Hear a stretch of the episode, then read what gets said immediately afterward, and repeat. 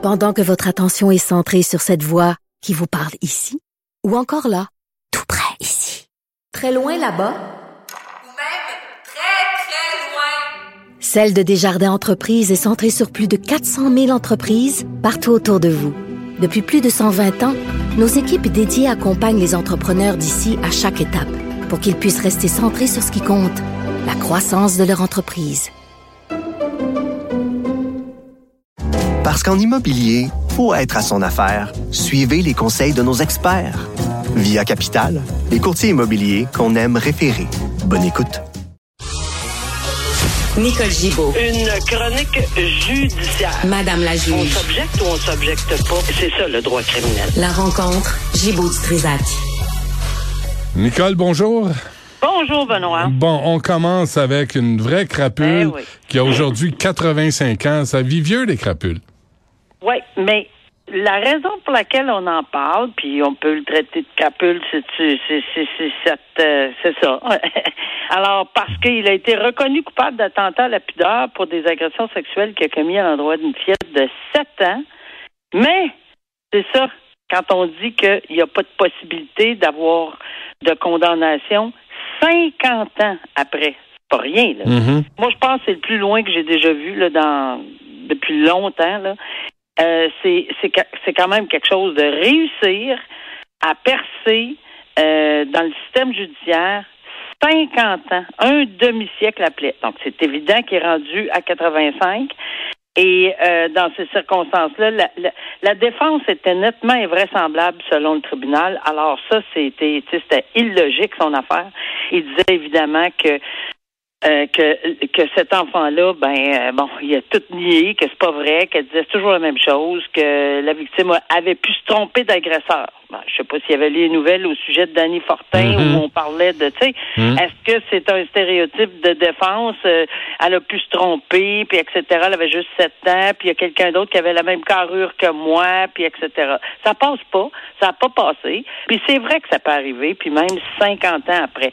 Alors oui, cette personne-là euh, qui a été reconnue coupable, il va avoir une sentence, il va avoir une sentence nécessairement de, voyons de prison, qui soit 85 ans ou pas, parce qu'en cas d'agression sexuelle, on a parlé souvent, souvent avec des mineurs, là, on le note clairement pour on répète aux gens que la Cour suprême a vraiment mis son pied à terre en 2020 en disant que, écoutez, les juges de première instance ne plus vous formaliser, il n'y a plus de fo- formalité à savoir s'il y a eu ou non pénétration, puis quel genre, puis etc. Dès que c'est une agression sexuelle sur des mineurs, euh, allez-y avec des sentences sévères. Hmm. Alors, je pense que dans les circonstances, le message passe, puis on voit, moi je le vois là.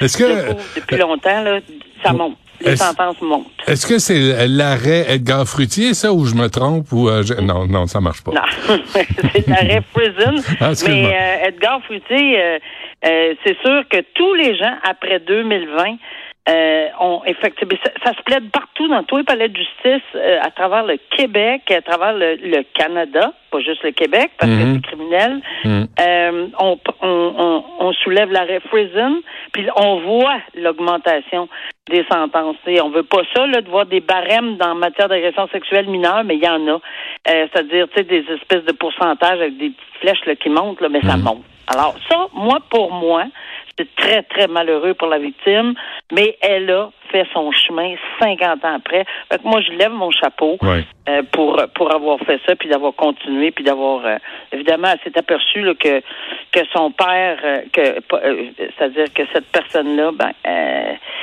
c'était euh, son père le voyait encore. Alors évidemment que ça l'a décidé d'affronter le l'accusé en question. Ça prend du courage, hein? Oui, Euh, beaucoup de courage. une autre histoire de vieux Chris. Ben, de vieux, point. Ça, ça t'appartient, les termes que tu veux, là, Mhm. mais de, de vieux, certains. Euh, mais c'est-à-dire de vieux. Bon, septuagénaire, faut être quand même poli. Il y a des septuagénaires qui sont... J'arrive, je m'en viens là, là. Bah, ok, correct. Mais- Parce mais- que moi, j'en connais, puis il y en a pas loin de toi aussi, là. Ah ouais, mais Richard puis moi, on s'appelle les vieux Chris. Qu'on- on, s'assume. Ben, peut-être que vous n'êtes pas septuagénaire, mais euh, peut-être qu'ils sont Ça plus sensibles quand ils ont, so- quand ils ont 70 C'est possible. Anyway, ce que je voulais dire, évidemment, là-dedans, c'est qu'il y a eu Euh, ouais, puis ça, c'est encore pire à mon avis parce que il y a eu pas, nécessairement le montant, le quantum qu'on appelle en droit de la sentence du 4 ans de pénitencier, mais c'est le fait que euh, cette personne-là n'est pas euh, n'est pas en condition. Ça, c'est un autre exemple. Il est il est malade, il est vulnérable de, physiquement, etc., etc. Mais ça change absolument rien.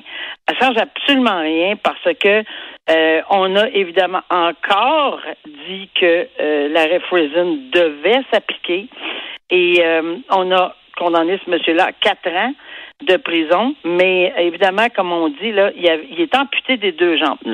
C'est- pas qu'on prend pitié, là, excepté qu'on réalise, c'est pas c'est pas pour ça que je le fais ou je le mentionne, mais on dit que même s'il y a des ennuis de santé, même s'il est amputé des deux jambes, même s'il souffre de graves problèmes pulmonaires, euh, ben, c'est exactement ce qui est arrivé. Il va faire quatre ans de prison. C'est pas évident, là.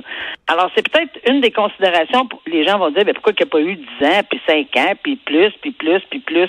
Ben, c'est une des considérations, j'imagine, qui a été prise en ligne de compte dans ce dossier-là. Mais en même temps, Nicole, son état de santé l'a pas empêché d'abuser d'un petit gars, petit gars de 10 ans? Non, mais euh, combien de temps ça fait là? Euh, Est-ce que ça fait Tu sais, j'ai pas le détail de la- l'agression. C'est arrivé sur une période. Ah non, c'est arrivé entre 2009 et 2011. Alors si on rétracte, je l'ai les dates là Ouais, entre 11 ans. 2009 et 2011. Alors peut-être que 11 ans. ouais, Il c'est avait vrai. 60 ans, mais Il si. y avait une soixantaine d'années. Est-ce qu'il y avait tous ces problèmes-là? Ça, je le sais pas. Ouais. Mais en tout cas, si t'es assez en forme pour abuser d'un enfant de 10 Ah ça, ans, je suis d'accord. tu vas être assez en forme pour aller en prison, euh, mon ami. Ouais, puis tout à fait, ça tout à va fait d'accord. Et puis ici, on n'a pas été, euh, on, on- on est allé avec euh, quatre ans de pénitencier quand même. C'est l'université de la prison. Là. Mhm. Alors Mais voilà. Cette histoire de trafiquant de drogue, là, je, je comprends pas, là, que c'est fait pincer. C'est drôle. J'ai voulu en parler parce que, juste pour être un petit dossier plus léger, Oui. c'est pas ici, c'est pas au Canada, c'est en, c'est, c'est en Angleterre.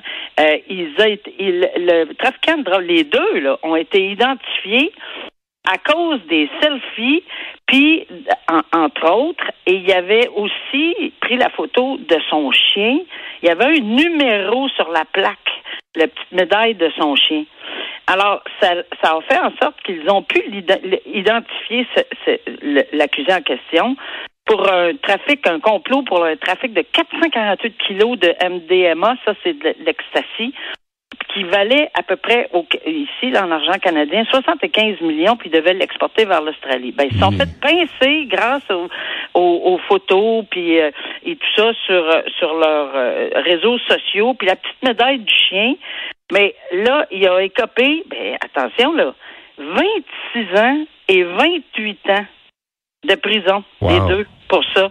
C'est pas les mêmes sentences qu'au Québec, mais au Canada, mais euh, c'est quand même énorme. Le chien a eu Euh, combien, lui? Ben, c'est exa- Moi, je, je voulais faire une parenthèse. J'espère qu'ils vont le placer puis que c'est pas de sa faute, pauvre chien. Mais en tout cas, euh, ceci dit, c'est que des fois, là, juste des selfies, juste des, des, des, des n'importe quoi sur, sur les réseaux sociaux fait en sorte. Puis c'est bien correct parce qu'il y a des gens qui se spécialisent, et je le sais pour en avoir entendu, se spécialisent dans ces techniques de trouver dans- en arrière-plan.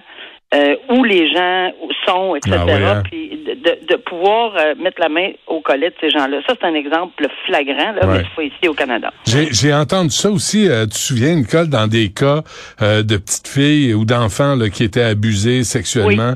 Et là, on, essaie, là on, on- on regardait le décor, l'entourage euh, de la victime là, pour essayer de, de repérer où, un endroit où ça se passait là, pour aller la sauver.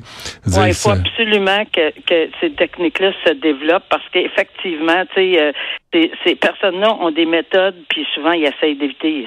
C'est, sûr qu'ils font pas ça pour se faire prendre, Ouais. mais euh, tu sais, il faut aller, il faut toujours être un pas en avant. Des fois, les policiers reculent, c'est évident. Mhm. Ils sont très wise ces personnes-là. là. Hum, malheureusement. Alors voilà. Nicole, merci. À demain. Merci, à demain, au revoir.